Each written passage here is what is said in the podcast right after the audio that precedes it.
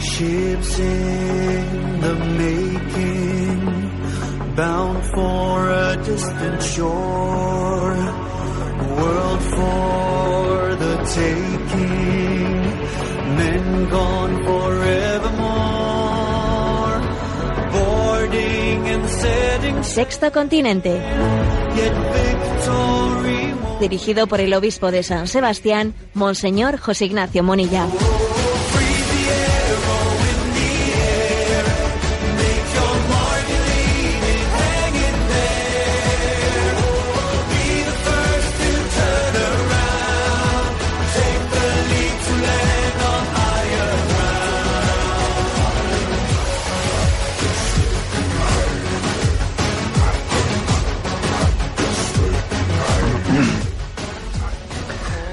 Un cordial saludo a todos los oyentes de Radio María.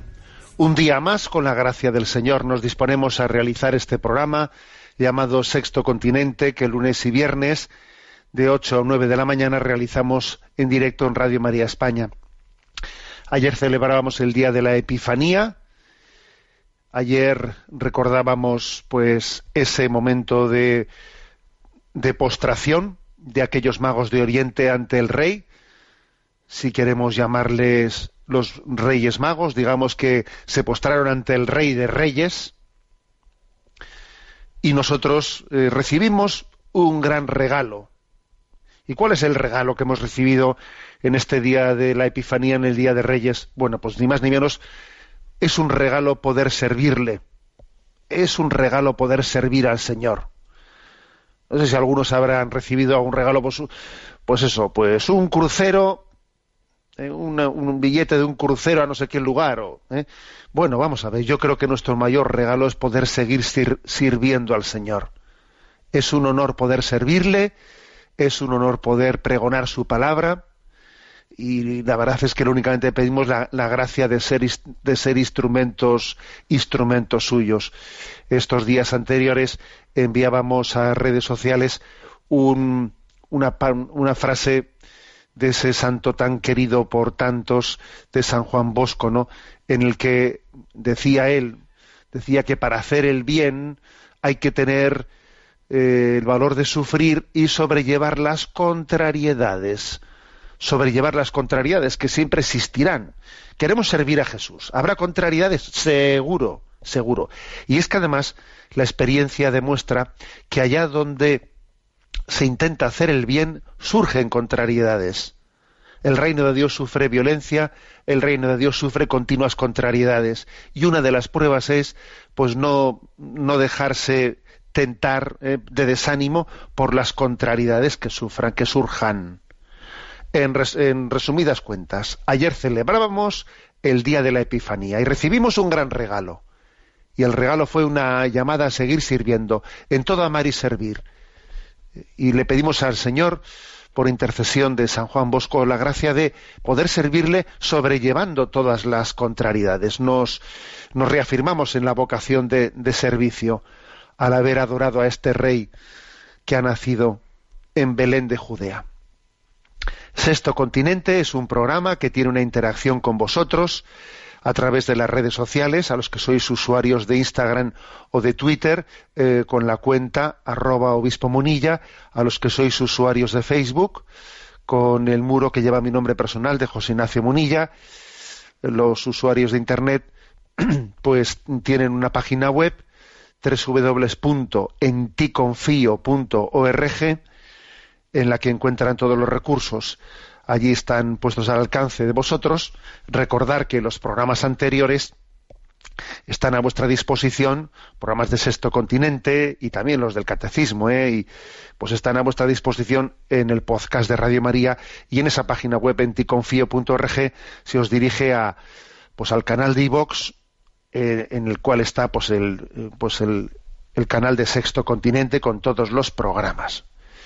Bueno, me vais a permitir que haga un primer comentario en el programa a dos a dos noticias de, de actualidad, que son de estas que toman el pulso a esas luces y sombras que se van que van teniendo lugar no en esta sociedad. En esta sociedad hay luces y sombras Y hay muchos valores, valores conformes al reino de Dios que se van, que se van abriendo camino, pero con grandes contradicciones, claro, con grandes contradicciones y también vemos que hay antivalores, contravalores y es bueno tomar el pulso, ¿no? De, y ser conscientes de en qué medida hay puntos, hay aspectos en los que se, se, camina en la buena dirección y otros en los que se camina en una di dirección errática. Y también tomar conciencia de las grandes contradicciones, de las luces y sombras, porque existen contradicciones en esos valores, ¿no? Pues por ejemplo, ¿no? Pues existe eh, la contradicción de que exista una sensibilidad afortunadamente no tan grande contra la violencia sexista, contra la violencia ligada, ¿no?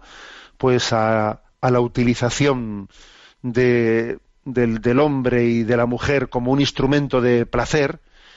Existe una sensibilidad muy grande contra esa violencia sexista, pero al mismo tiempo después se está en los, pues, pues a través de la pornografía y, y de muchos medios de comunicación se está alimentando esa visión de usar y tirar de la sexualidad. Entonces dice uno, pues eso, estamos en esa gran contradicción, ¿no? De por, por, el día tejer y por la noche destejer y así no llegar nunca a un puerto. Bueno, pues los dos, los dos, las dos noticias que quería compartir con vosotros, una es, una viene hoy mismo en la prensa y la prensa se ha hecho, se ha hecho eco de que los médicos se pronuncian, se están pronunciando contrariamente a, la maternidad subrogada o a los vientres de alquiler. La Organización Médica Colegial eh, está actualizando su código deontológico para adaptarse a los últimos cambios sociales, entonces está haciendo un borrador eh, de un nuevo código deontológico. El anterior era de 2011 se están haciendo algunos retoques en los que se, bueno pues se está viendo digamos qué aspectos deontológicos éticos hay que tener en cuenta en el colegio médico, ¿no? Entonces, bueno, pues eh, una cosa que es esperanzadora es ver cómo este borrador del nuevo código deontológico se pronuncia clarísimamente en contra de la maternidad de alquiler. Diciendo, nosotros los médicos estamos absolutamente en contra y entendemos que eso no es un acto un acto médico un acto médico que a nosotros desde nuestra vocación terapéutica se nos, se nos debe de pedir que acompañemos. Es, contrario a la dignidad a la dignidad del ser humano. No es un ser terapéutico o sea no es un acto terapéutico no bueno, pues eh, el doctor Jacinto Batiz, secretario de esta comisión de, mm, central de deontología, de la Organización Médica Colegial, bueno, pues mm, detalla en este, pues, es, en esta primera tom, primera posicionamiento público los motivos y las razones por las que se han eh, tomado esta posición. Eh, ahora este documento se envía ¿no? a todos, eh, digamos, los, a todos los secretariados provinciales del, del, Colegio de Médicos, que representa a 250.000 facultativos colegiados en España. Entonces, ahí es nada, ¿no? Son 250.000 facultativos en España que se están, de alguna manera, eh, pues en su visión ética, eh, pronunciando en un, eh, en un borrador, ¿no? de un código deontológico que les va a representar a todos en contra de la maternidad subrogada. Pues un paso, como veis, importante en la buena dirección. Otra noticia que quería comentar. Uh, en el periódico de antes de ayer, aquí en San Sebastián salía una noticia que, bueno, pues que es de esas noticias llamativas. No sé si recordaréis que en el año 2016, yo aquí lo, lo comenté, fue en noviembre del 2016, aconteció en San Sebastián un hecho que no dejó indiferente a nadie, y es que, pues una, una madre, una mujer, que luego resultó ser un, eh, pues una joven nicaragüense inmigrante que, llevaba su maternidad en secreto, en secreto dio, dio a luz en la casa en la que estaba sirviendo sin que nadie lo supiese en esa casa, sin que eh, pues los, los, señores de esa casa fuesen conscientes de que esa chica de servicio estaba, estaba embarazada, ella misma dio a luz, ella misma entró en una situación de pánico, salió por la noche con el bebé sin saber qué hacer con él. pues eso, con el miedo de que qué hago con el niño, si, si sabe lo que ha ocurrido, yo aquí estoy despedido. Bueno, total, que el niño cogió y, y, en esa situación de absoluto desconcierto lo dejó abandonado en un contenedor de basura de San Sebastián. Eh, al poco tiempo, unos jóvenes que trabajaban allí en un pub de la zona salieron y escucharon unos gemidos y, y, los, y se dieron cuenta de que había un niño en el contenedor. Bueno, al poco tiempo al poco tiempo, pues las indagaciones de la Archaña llevaron a, a detener ¿eh? a esta, esta, joven madre. Eh, y bueno, pues ha estado detenida y finalmente el juicio ha salido, ¿eh? ha salido y se le ha condenado a 11 años de cárcel, a 11 años de cárcel. Yo en aquel momento publiqué un, un mensaje, ¿no? Un breve mensaje en las redes sociales en el que dije, querida madre, aunque no debió de ser así, gracias por traerlo a la vida. Publiqué aquel mensaje que alguno se revolvió o, le escoció. Y obviamente ya sé yo por qué escoció y revolvió. Porque claro, yo estaba haciendo referencia a que, bueno, nos rasgamos las vestiduras, ¿no? De que pueda eh, de que haya podido ocurrir tal cosa pero parece que vemos como absolutamente normal si esa madre hubiese eh, ido a la clínica abortista pues allí hubiese matado al niño y hubiese sido un derecho y hubiese podido pues eso pedir eh, pedir ayudas sociales para poder abortar al niño y, y todo normal y, o sea el error el error fue el no eh, no haberse eh, no haberse deshecho, el no haber acabado con aquel niño en tiempo y forma. ¿Mm?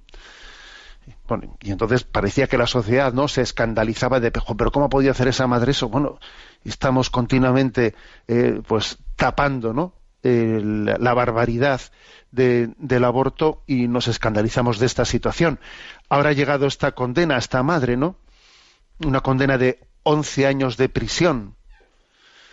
11 años de prisión que llama la atención la desproporcionalidad que hay pues con, que, con el hecho de que eh, el aborto esté no ya despenalizado, sino que encima se diga que es un derecho.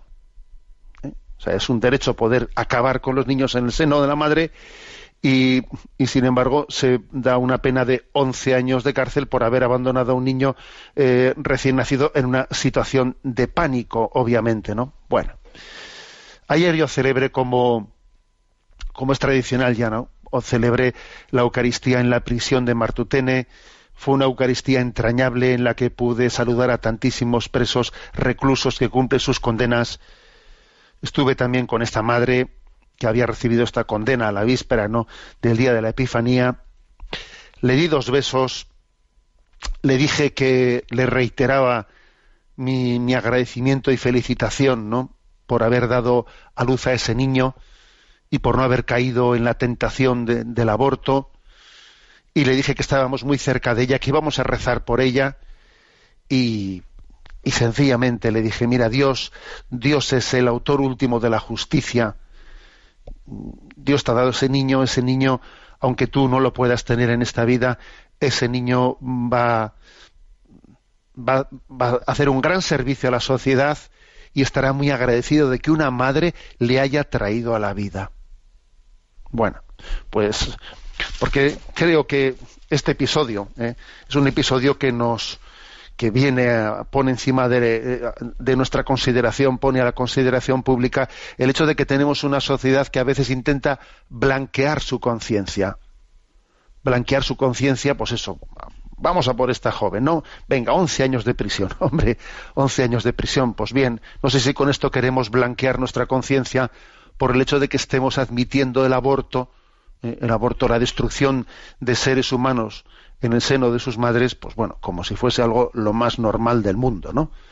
Parece como que eh, estamos dispuestos, ¿no? A, barbaridades como esas siempre y cuando no nos salpique, que no se vea, que se haga en un tiempo y forma, eh, pues de manera que no que no hiera nuestra sensibilidad.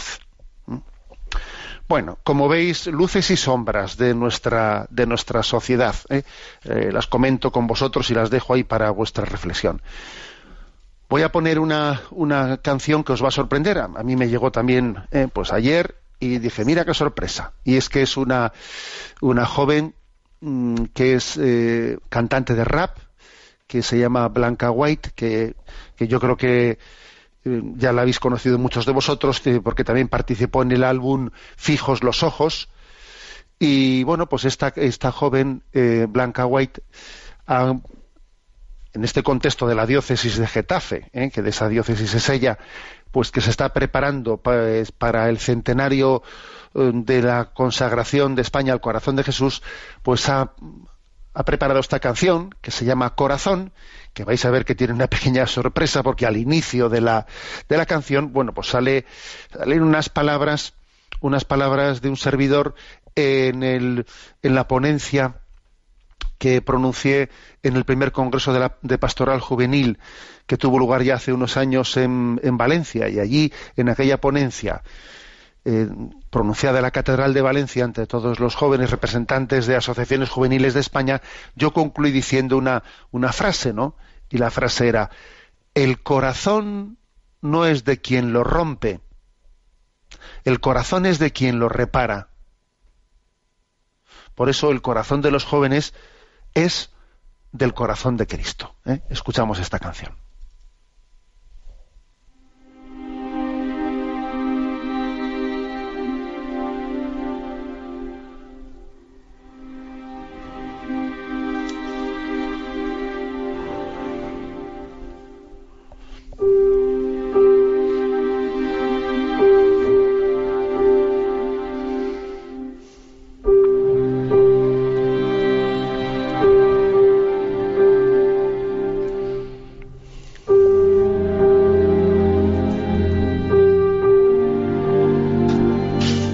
¿Sabéis una cosa? Que el corazón, el corazón no es de quien lo rompe, sino de quien lo repara. Y por eso, el corazón del joven es del corazón de Cristo. Muchas gracias.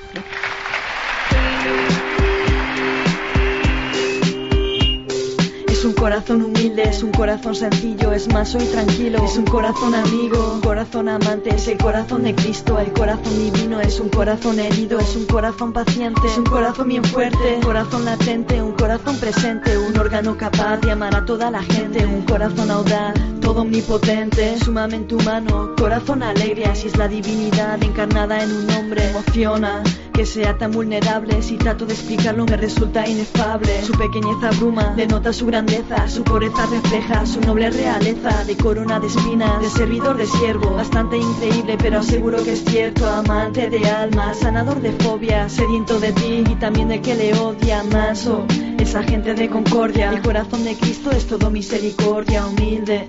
Esa gente de concordia, el corazón de Cristo es todo misericordia. ¿Qué puedo yo decir de este corazón que me ama? Que, que mi alma sana, traspasado por la lanza, avanza, sin miedo, filo por esperanza, coraza que alivia a todo el que se cansa, se alza, valiente, su cruz por estandarte me llama y clama, nunca deja de amarme, que me arme de valor, para beber su sangre, hacerme un trasplante, su corazón de carne, ay sí, ay sí, yo pudiera estar recostada como Juan y poder intimar a corazón abierto, a cielo descubierto, un corazón de verdadero afecto, el corazón de Cristo, ese corazón de Cristo. Y tengo la ilusión de aprender a amarte bien, tengo la emoción de aprender a serte fiel con toda tu paciencia y tu fidelidad. Es en tu corazón donde vive la verdad. Esta inquietud que tengo de corazón inquieto, de todas mis carencias, contigo me completo. Eres puerto sereno, quiero vivir en ti, morar en tu costado, allí quiero existir. Que todas mis ideas, inspiración solo una fuente, está tu corazón. Y aunque muera de sed, yo no quiero beber de otra agua que no sea la brecha de Manuel. Un corazón tan grande, a la vez tan callado, es tan impresionante que estés a nuestro lado. Y claro, digo yo, que tienes de tu madre, cuáles son los secretos que solo ella sabe, con toda su pureza, su madre delicadeza, que sea nuestra empresa, que todo el mundo sepa de tu corazón.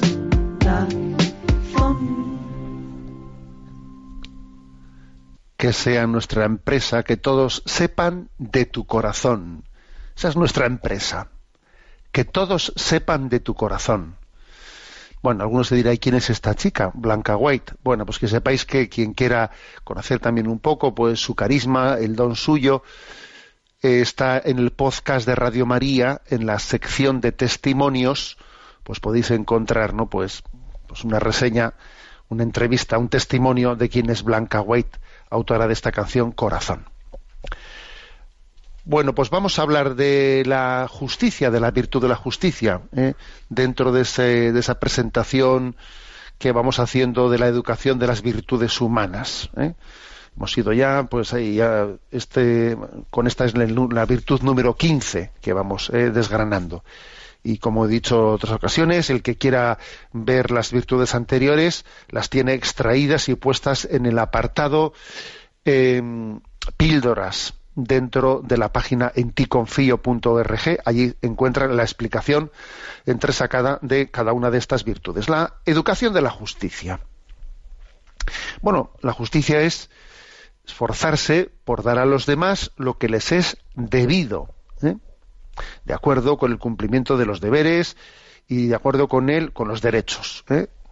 Darle a los demás lo debido, conforme a, a los deberes y a los derechos. Sería una definición así, ¿eh?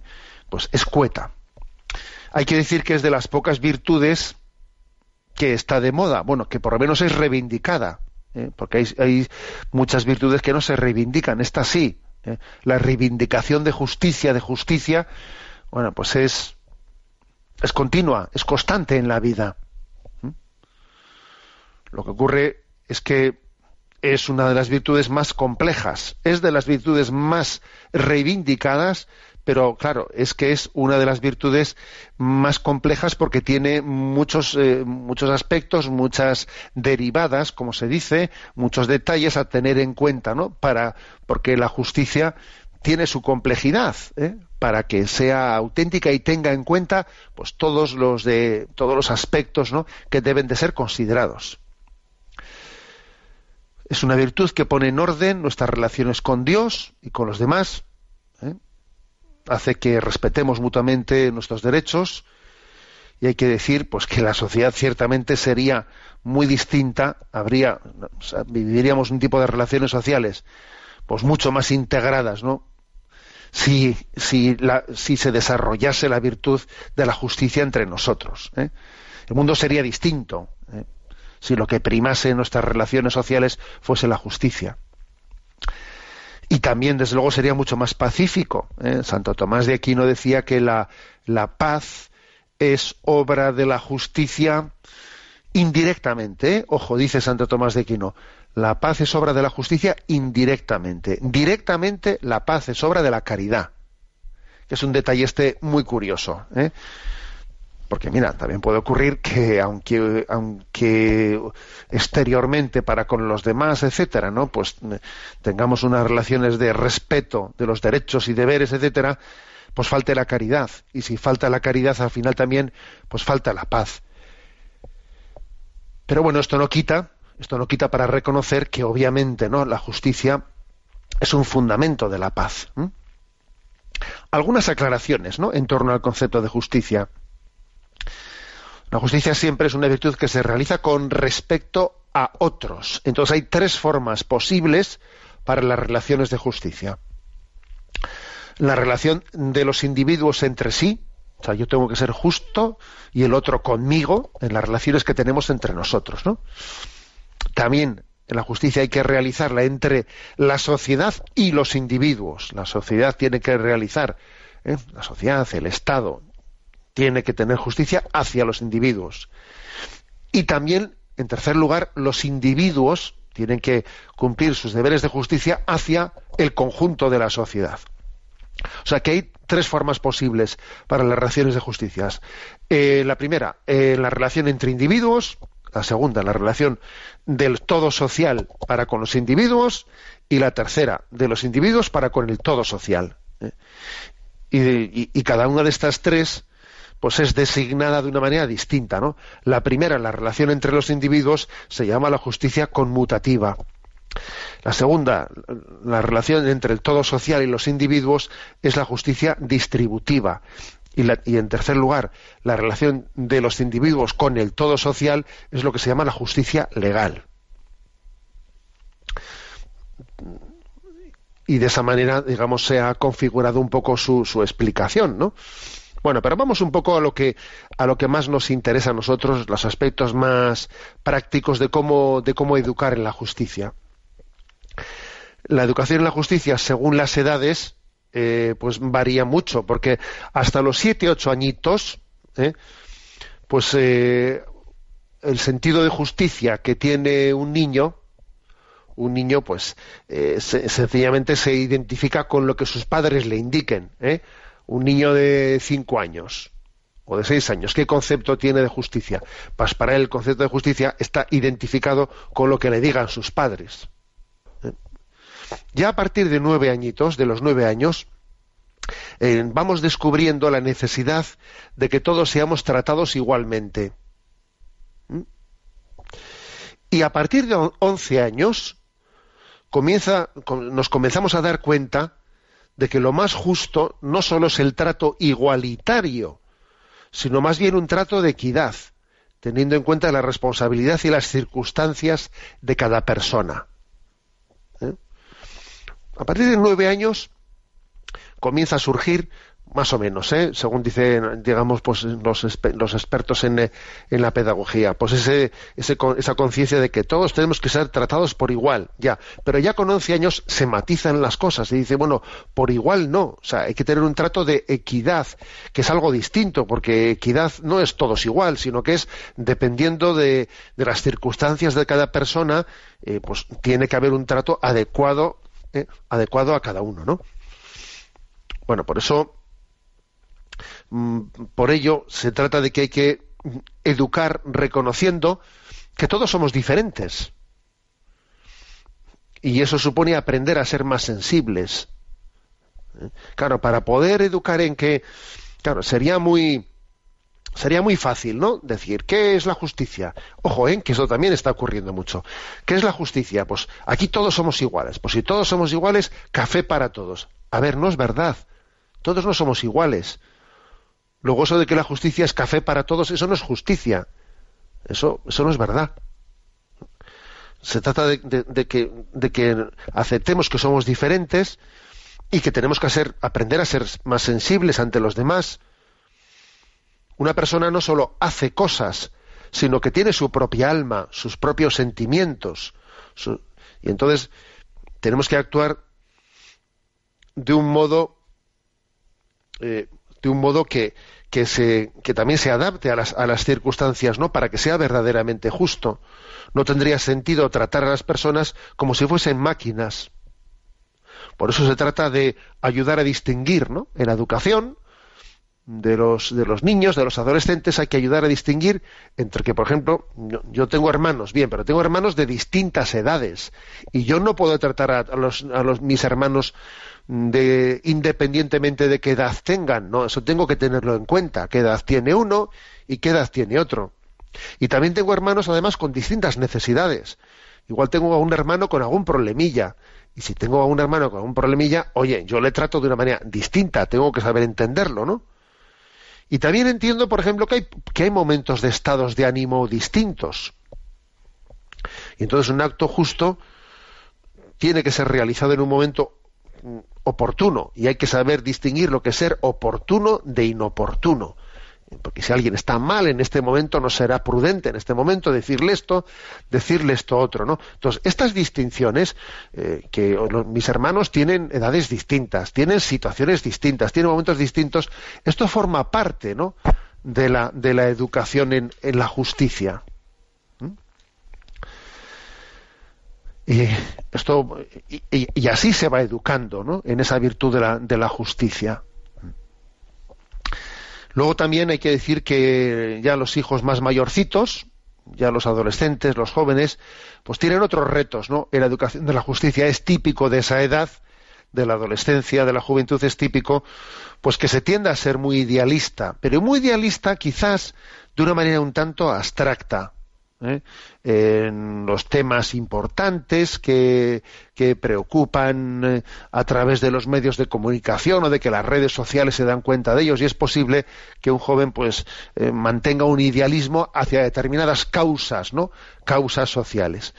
Y, bueno, pues habrá que enseñarle a quien tenga esta, esta tendencia un tanto abstracta, habrá que enseñarle a decir que también la justicia se juega en tu día a día y muy cerca de ti, no solamente en ese, en esa, en ese hashtag que, se está difundiendo por redes sociales en la causa de somos todos no sé quién, ya, ya, pero también la justicia eh, se, se está jugando en que tienes que hacer un papel de hijo, de hermano, ser corresponsable, ayudar en tu casa, eh, qué pasa con tus estudios, o sea, porque eso de que yo eh, sea muy dado a, causas, a causas eh, de justicia que acontecen a miles de kilómetros de distancia de mi, de mi vida y luego en mi vida concreta. O sea, el problema del adolescente y del joven es que, es que sí que desarrolla un concepto de justicia, pero suele ser un poco eh, alejado de lo que a él le, le, está con, le está tocando en el día a día a ver, que está muy bien que estemos hablando de, pues, pues de la injusticia social que ha ocurrido en tal nación o en tal lugar. Bueno, muy bien que tengas esa sensibilidad, pero tienes que comenzar también por cuestionarte que es una injusticia que tú no estudies. Es una injusticia, porque tus padres eh, han hecho una apuesta, una apuesta muy fuerte en la que lo han dado todo para que tú puedas estudiar entonces, el que tú no pegues un palo al agua y estés todo el día enganchado con, ¿eh? con no sé qué móviles y, y aparatitos electrónicos, eso es injusto. Es que estoy participando en una campaña de, de justicia y de solidaridad. Vale, vale.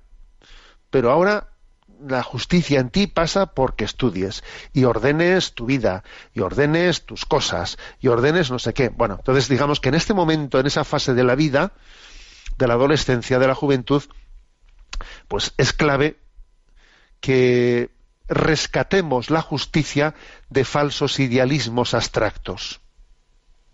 Ojo, eh, que no está mal que alguien tenga una, eh, pues un, que esté especialmente ligado a alguna causa de justicia, eh, pues eso es bueno para, para un joven, eso es bueno, siempre y cuando no sea algo abstracto que me esté eh, distrayendo de abordar la justicia de, mi, de, de, una manera muy concreta.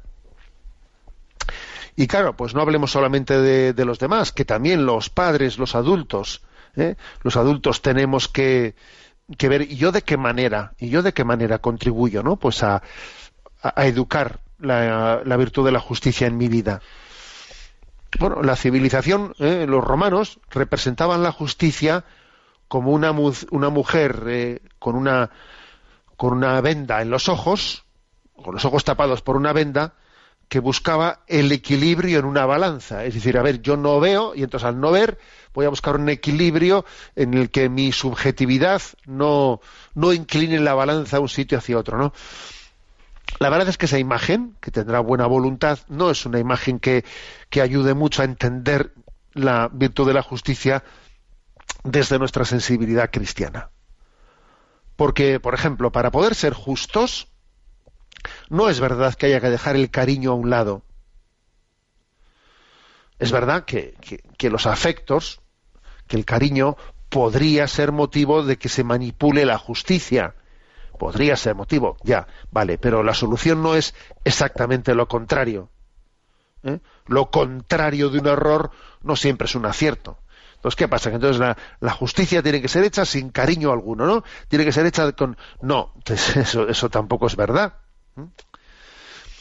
Entonces, es curioso, pero el ejercicio de la justicia por parte de los padres hacia los hijos, etcétera, no tiene que ser hecho sin amor, sin cariño, ¿no? O sea, se integra en Dios, en Dios, la justicia y la misericordia son una sola cosa. Este es, he aquí uno de nuestros dilemas, que nos solemos armar unos líos. Bueno, pero Dios qué es? ¿Justo o misericordioso? ¿Dios qué es? ¿Más justo que misericordioso? ¿Más misericordioso que justo? Y ahí nos armamos un lío tremendo. Y es un lío nuestro, nuestro, porque en Dios todas las virtudes se identifican. Y decir que Dios es justo, decir que Dios es misericordioso, es decir una sola cosa. Luego también en la educación nuestra tenemos que ser imitadores de Dios ¿eh? y entonces entender que la manera de amar y la manera de ser justo, de educar en la justicia, tenemos que tender a que sea una sola cosa y no dos cosas. ¿eh? Bueno, obviamente, actuar en justicia tiene que, o sea, tiene que ser actuar en amor, pero teniendo cuidado de que las simpatías o antipatías, ¿eh? porque claro, el amor supera simpatías y antipatías, ¿eh? O sea, teniendo mucho cuidado de que las simpatías o antipatías condicionen nuestra acción de justicia. Cada hijo es diferente y necesita un trato diferente. Pero obviamente esto hay que armonizarlo con unas normas generales de comportamiento para toda la sociedad, ¿no? Y para toda la familia. La exigencia de justicia tiene criterios objetivos, aunque no estén escritos o recogidos en un documento. O sea, en, tu familia, en mi familia, en cualquier familia, aunque no haya un documento escrito eh, que así lo recoja, pues hombre, pues obviamente se intenta tener en cuenta pues aspectos, por ejemplo, el derecho a la intimidad, el derecho a convivir con el orden, tiene que haber una convivencia con orden, si no hay orden, ¿qué es esto, no? Un derecho a respetarnos unos a otros, un derecho también a que los demás le ayuden a uno y yo le ayude a los demás para que alcancemos una mayor plenitud, un derecho a participar de acuerdo con la capacidad de cada uno, cada uno tiene su- sus capacidades y cada uno pone sus capacidades distintas. Todo esto, aunque no esté escrito, aunque no haya un papel que lo tengamos guardado en la carpeta junto con el papel de seguros y con el papel de yo qué sé, ¿no? de la declaración de la renta, aunque eso no esté escrito ahí, esto, esto es más, bastante más básico que esos papeles que tienes tú ahí guardados en una carpeta, ¿eh? en ese armario de tu casa. Eh, Son, digamos, valores básicos desde los que se plantea la educación de la justicia, ¿no? Y obviamente, ¿no? Cuando los, los hijos no, no cumplen con lo que deben, pues bueno, pues se, plantea, se plantea la corrección. ¿Y cómo nos corregimos? También, para poder educar en la justicia, tiene que haber corrección. ¿eh? Entonces es un absurdo que se, empecemos a decir, no, yo estoy en, contra de los castigos, yo estoy a favor de los castigos. A ver, no digamos eh, cosas, porque en el fondo nos estamos, entre comillas, corrigiendo, sancionando continuamente, pues en la manera de que sonrío o pongo una cara seria, mm, eh, actúo de una manera o de la otra, de alguna manera estoy, eh, estoy corrigiendo continuamente. Y, y tiene que ser así, y tiene que ser así, para, para ver, para dar señales que transmitan al otro de que qué es correcto y qué no es correcto. Luego también, digamos, lo, lo, lo que, lo que se llama popularmente castigos, que en el fondo son correcciones, pues tienen que formar parte de la educación en la justicia. ¿Mm? que lo importante será también que haya proporcionalidad, obviamente, ¿no? En esas correcciones o en esos castigos, siempre buscando la mejora de las cosas. Porque no pretendemos ser justos sin más, no, no pretendemos sin más, no, pretendemos que, que esa justicia nos haga mejores, que nos hagan más santos. Y no olvidemos una cosa, que pocas veces podremos dar una mayor lección de educación en la justicia a nuestros hijos que cuando entendemos que lo adecuado es que yo rectifique. Cuando yo tengo que rectificar y decir me he equivocado, rectifico, incluso cuando digo pido perdón porque no lo he hecho bien y rectifico, ese es un momento en el que en el que la virtud de la justicia alcanza pues una, una dignidad muy grande, porque eh, estamos mostrando a nuestros hijos, en ese caso, estamos mostrando que la justicia viene de un principio superior, que, no, que la justicia no viene... eh, ¿Qué es la justicia? Pues lo, lo que se deriva del que manda. No, eso no es verdad. La justicia está por encima del que manda. Entonces, cuando, cuando el que tiene la autoridad en casa, eh, el padre y la madre, rectifican, incluso lo expresan, están educando en la justicia más que nunca, más que nunca. ¿Eh? Obviamente ser justo no es fácil, ¿eh? porque, porque muchas veces recibimos pues informaciones incompletas o porque estamos influidos por alguna pasión eh, y si uno tiene mucha pasionalidad tiene un, peligro bastante grande, ¿no? En, en no, no poder educar en la justicia. En resumen, pues que tenemos que pedir al Señor la gracia de, de la conversión y de ver cómo en él justicia y misericordia se identifican, se integran, son una sola cosa, para que fijos nuestros ojos y nuestro corazón y nuestra mente en ese ideal, podamos ser educadores, educadores en la justicia. ¿Mm? Bueno, pues aunque sea muy brevemente, muy brevemente, el comentario del punto 104 del DOCAT que nos toca. 104 dice, ¿son sólo los principios de la doctrina social el único fundamento para la construcción de una buena sociedad? Y responde, no, la doctrina social cristiana está ligada naturalmente también a los valores fundamentales comunes que la precedieron. Por ello yo mismo debo tener unos valores y ser fiel a ellos para poder seguir una vida de servicio y poder entregarme a la sociedad con seguridad. Los principios sociales son, por lo tanto, los puntos de referencia para la estructuración oportuna de la vida social.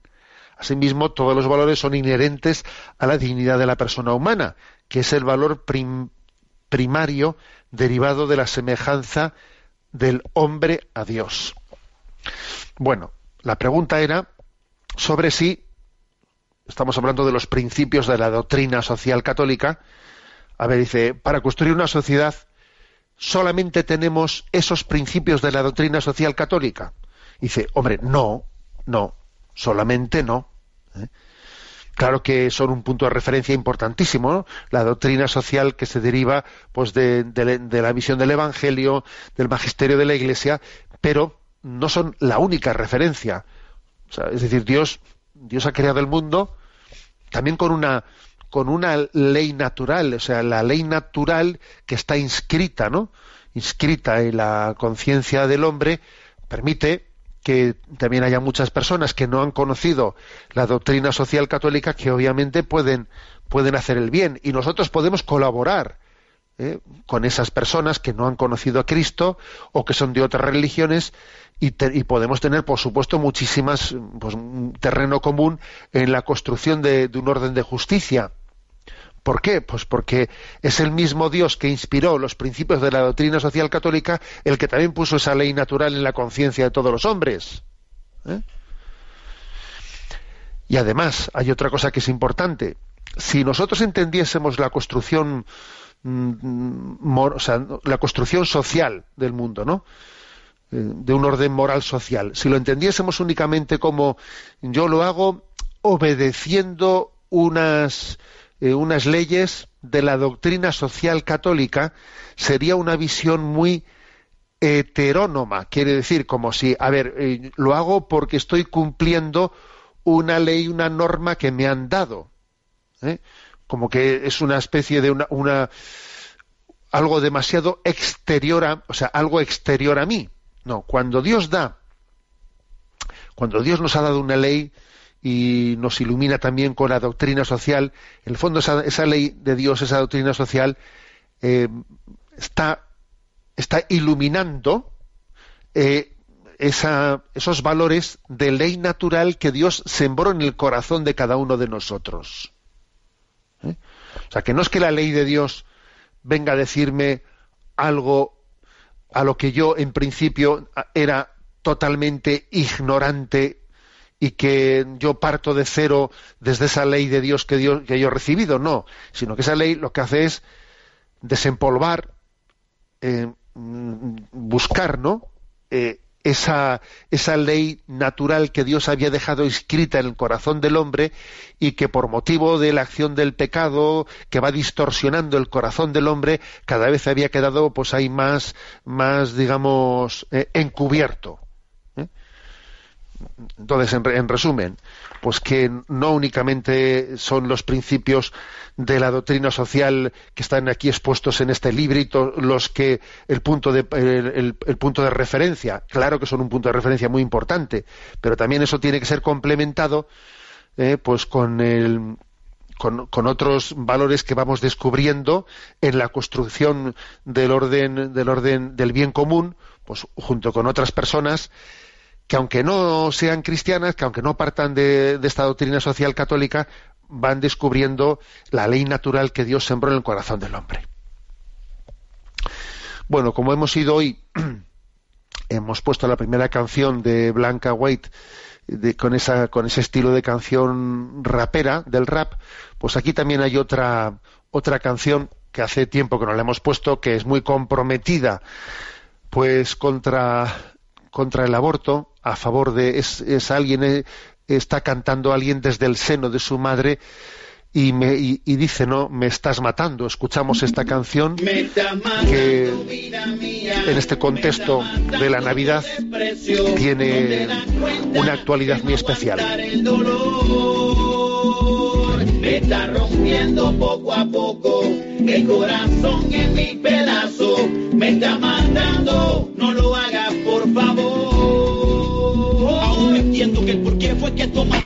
decisión. Si tú tan siquiera has intentado otra solución, dime por qué quieres que acabe nuestra relación. Pues encuentro una explicación. Dame tan solo un motivo para tu desprecio. Pienso que realmente no merezco pagar este precio. Es necesario que analices lo que estás haciendo, pues ni siquiera te imaginas lo que estoy sufriendo. Pues solo ruego por mi vida que tengas piedad, porque mi deseo es llenarte de felicidad. Yo sé que mi amor puede durarte por la eternidad.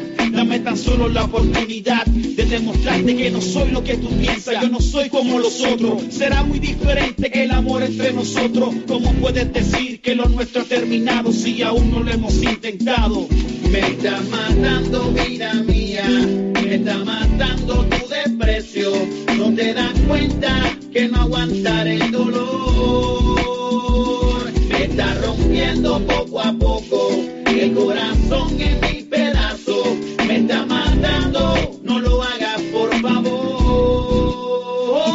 yo sé que no te miente, yo estoy seguro que también lo siente. Quizás la vida ahora sea diferente, no quieras detener lo que el Señor ha hecho, pues no has pensado que yo también tengo derecho. Quizás no pueda prometerte que seré perfecto, pero como todo ser humano yo tendré defecto. Quizás no pueda prometerte que nunca te voy a hacer llorar, pero por siempre yo te voy a amar y te lo aseguro. Dame chance porque estoy seguro que mi amor es puro y no importa lo que pase en el futuro, yo estaré contigo y eso sí que puedo Yo jamás podría abandonarte desde un momento. Piensa lo que haces. Tú no lo puedes permitir, no dejes que esto pase. No te das cuenta que con esta decisión acabas con mi vida. Tiene que haber otra alternativa. Me está matando, vida mía. Me está matando tu desprecio. No te das cuenta que no aguantar el dolor. Me está rompiendo poco a poco el corazón en mi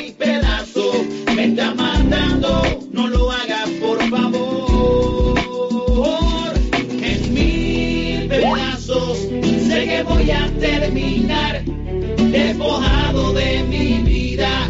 Solo puedo suplicar, no me abandones, no me vayas a matar. Aún podemos intentarlo, dame una oportunidad.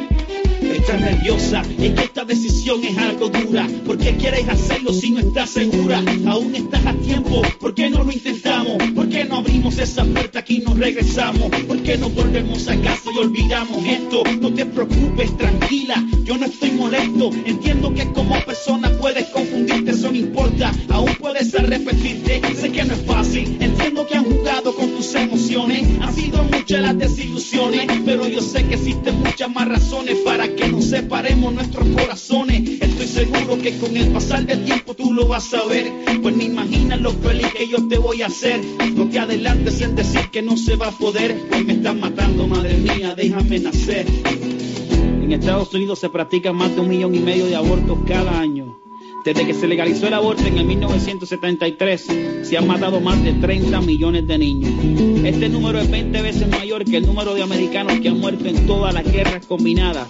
Pensamos que la guerra es la asesina número uno, pero realmente lo que más personas mata es el aborto. Me está matando, vida mía, me está matando tu desprecio. No te das cuenta que no aguantar el dolor. Me está rompiendo poco a poco el corazón en mi pedazo. Me está matando, no lo hagas por favor. Me está matando vida mía, Me está matando tu desprecio, no te das cuenta que no aguantar el dolor. Me está rompiendo poco a poco el corazón en mi pedazo. Me está matando, no lo hagas por favor. Ahora entiendo que el por qué fue que tomaste esta decisión. Si tú tan siquiera has intentado otra solución. Como podéis ver, una, una canción en este estilo de rap, que también es un estilo que, que está muy comprometido con determinadas denuncias proféticas, como, la, como es la defensa de la vida. Tenemos el apartado para la intervención de los oyentes. Hay un correo electrónico sextocontinente arroba radiomaria.es al que podéis hacer llegar vuestras preguntas. Tenemos a Rocío en la emisora, le vamos a pedir que nos presente las que han sido seleccionadas. Buenos días. Muy buenos días. Adelante. Miguel Mari de Baracaldo comparte. En mi familia estamos celebrando la Navidad con un sabor agridulce. Para ser sinceros, no llegamos a disfrutarlo por motivo de que en los últimos años fallecieron varios miembros de nuestra familia en plena Navidad. Nuestra madre en Nochebuena y nuestro padre al año siguiente la Noche de Reyes. Lo que más me entristece es que para alguno de mis hermanos esta circunstancia haya sido motivo de enfriamiento en su fe. ¿Podría darme alguna orientación? Bueno, pues la verdad es que esto suele ser frecuente. Es frecuente que hay personas que les llega la Navidad y especialmente como en esas fechas eh, hayan acontecido el fallecimiento de seres queridos, pues les genera una crisis grande, ¿no? Porque también ese aspecto afectivo dentro de nosotros, pues tiene algo que no es fácilmente, eh, pues, educable. Pero debe ser educado, aunque sea, es decir, es verdad que, tenemos que recordar que nuestra marcha a la casa del Padre es el dies natalis, es el día del nacimiento. Es el día del nacimiento. Es curioso esto. ¿eh? Nosotros celebramos la, el, el, día del, del, falle, del Día de los Santos, no el día que nacieron, sino el día que nacieron para la vida eterna. Y nos falta esa perspectiva. ¿eh? Sabemos muy bien, estamos, tenemos la lección en teoría aprendida de que nos vamos a morir, ya, pero después no tenemos una vivencia eh, que acompañe ese momento, como un parto, como el parto para la vida eterna. Me va a, pedir, me va a permitir el, el oyente ¿no? que ha formulado esta pregunta que comparta con él un correo electrónico pues que también otro otro oyente me lo ha enviado no pues que ha tenido el don de vivir esto pues desde una desde una vivencia de fe y han tenido estas navidades pues pues el fallecimiento ¿eh? el fallecimiento de, de su padre y lo comparten de esta manera no lo voy a leer porque para gloria de Dios y para darnos ánimo unos a otros y para ver también cómo vivir ¿no? esta situación. Me dicen, Monseñor, feliz y santo año 2019. Le escribo para contarle nuestra experiencia de este 31 de diciembre de 2018, un fin de año especial, marcado por la providencia y la intervención fuerte y poderosa del Señor en la vida de nuestra familia. El 31 por la tarde mis padres iban a misa de siete y media, a una de las parroquias cercanas a su casa, pues mi padre, con 87 años, tenía varias dolencias, demencia, y estaba muy dificultado para andar, daba pasos cortitos y muy dolorosos, y era un esfuerzo muy grande cualquier distancia andando. Este día se decidieron a ir a pie a la Eucaristía. Iban rezando el Ángelus, aunque no era la hora, pues rezaban todo lo que a mi madre se le ocurría. Y al subir las escalerillas que les ponen al, en el atrio del templo, se encontró mal y se desmayó le sujetó a mi madre y providencialmente uno de mis hermanos decidió a última hora que iban a esa misa también con ellos y llegó en ese momento. Tras más de 30 40 minutos de reanimación por parte del SAMUR con una atención estupenda y cariñosa, nos dijeron que no había podido no habían podido hacer nada por él. Su cuerpo yacía a los pies del templo y bajo el cartel del nombre de la parroquia, Nuestra Señora Reina del Cielo. Yo había llegado al poco tiempo para comenzar la reanimación, cuando comenzaba la reanimación, y esperamos la noticia rezándole a la Virgen con mi madre, pidiéndole lo mejor para él. El designio de Dios era que la Virgen, que en la víspera de la Madre de Dios, mi padre, hiciera su tránsito a la vida eterna ante la puerta de la iglesia de la Reina del Cielo. Cómo no conmoverse con unos detalles de ternura de Dios que con tanto mimo nos consolaba y nos daba la certeza de que la Virgen le cogió de la mano y le llevó al cielo tantos rosarios rezados juntos por ellos. Nuestra madre no nos defrauda y en la hora de la muerte de mi padre preparó hasta el último detalle. Si lo que el ojo vio fue así, ¿cómo será lo que nuestros ojos humanos no han podido, no han podido ver en el cielo? La noche vieja que teníamos preparada se quedó realmente anticuada. Y Dios entró en nuestra historia con fuerza, irrumpió nuestros planes y nos vimos celebrando una Eucaristía en casa de mis padres durante la primera hora del año 2019 en la que mi madre, aunque muy triste, agradecía a Dios tantas gracias recibidas a través de su matrimonio, tres hijas, dieciséis nietos y con y como cimiento de su vida la Iglesia, que como madre y, encarnada en una comunidad de hermanos nos ha gestado, alimentado, educado y preparado para vivir una vida en Cristo. Pasamos así esa noche nueva con mi Padre, Él en su morada nueva y nosotros aquí, todavía aquí, pero con el cielo abierto y sintiéndole cerca y vivo todo ha sido una bendición para nosotros. La misa del cuerpo presente en el tanatorio, arropados por muchísima gente que oraba por su descanso y nuestro consuelo. Rezar ante el cuerpo de mi Padre, que ha sido templo del Espíritu Santo a pesar de sus pecados y debilidades.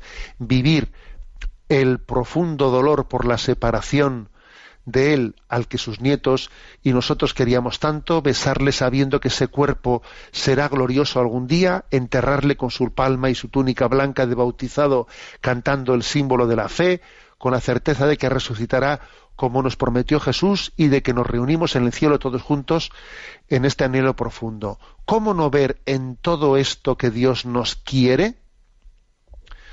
Bueno, sigue, sigue algo más, pero mm, la verdad es que creo que es suficiente como para dar un testimonio de fe. Es que es importante que la fe, y una fe viva y actualizada, ¿no?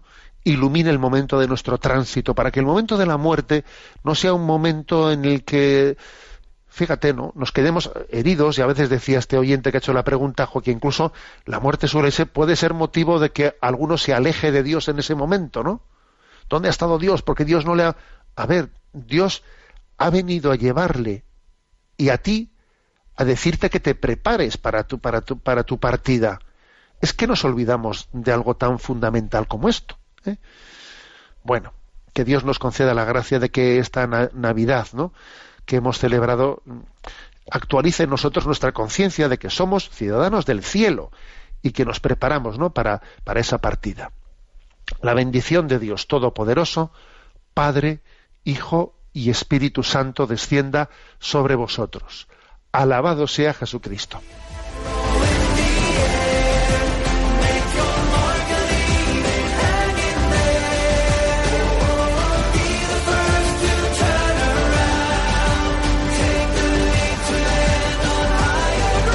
Y así finaliza en Radio María, Sexto Continente, un programa dirigido por el obispo de San Sebastián, Monseñor José Ignacio Monilla.